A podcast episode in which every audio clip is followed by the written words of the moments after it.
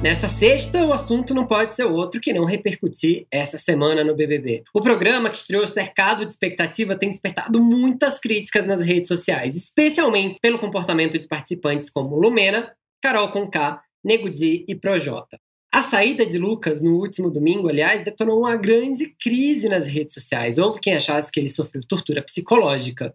E a partir daí, o programa passou a ser considerado pesado por muita gente. De fato, essa edição não anda tão leve quanto as anteriores. Essa edição tem proposto discussões muito complexas para começo de conversa e também tem assustado a audiência com o desapego com a própria imagem por parte de alguns participantes, especialmente Carol Conká, que já assumiu o posto de grande vilã da temporada. Desde que ela não deixou que o Lucas sentasse na mesma mesa para comer com ela, ela passou a ser odiada por todo o Brasil.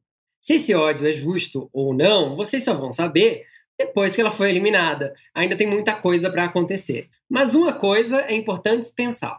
Embora as reclamações sejam gigantescas por determinada parcela da audiência, muita gente tem assistido o programa e, aliás, mais gente do que nunca tem assistido o programa. A eliminação do Arcrebiano, por exemplo, teve a maior audiência em uma terça-feira desde 2010. O programa, em sua média, tem a maior audiência dos últimos três anos. E mesmo os episódios mais assistidos do ano passado já têm menos audiência do que os episódios desse ano.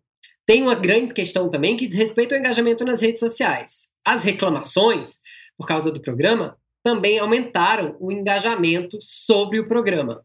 Com três semanas de exibição, o BBB já é mais tweetado do que toda a temporada do ano passado, que a gente sabe que bombou bastante. É bem fácil comparar, por exemplo. O Guilherme, que era o bonitão da temporada do ano passado, tem hoje, olha, 2 milhões e 400 mil seguidores no Instagram. O Arcrebiano, que só ficou duas semanas na casa, muito menos do que o Guilherme, já passou dos 3 milhões com folga.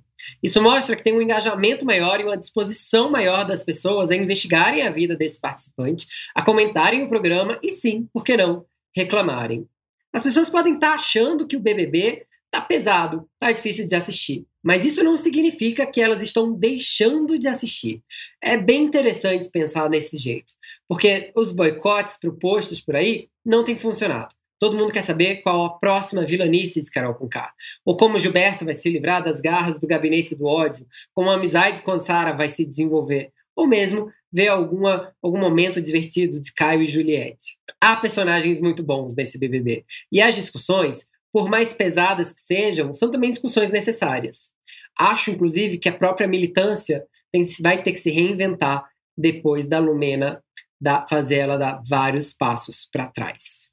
É isso. Você já abandonou o BBB ou você segue assistindo? Ou você assiste e não conta para ninguém? Dá aquela espiadinha sem contar para ninguém. Será que não é você que está colaborando para o programa ter a maior audiência dos últimos anos? E a gente se vê semana que vem. Você fica pelo UOL, vai lá no Splash na minha coluna. Tchau!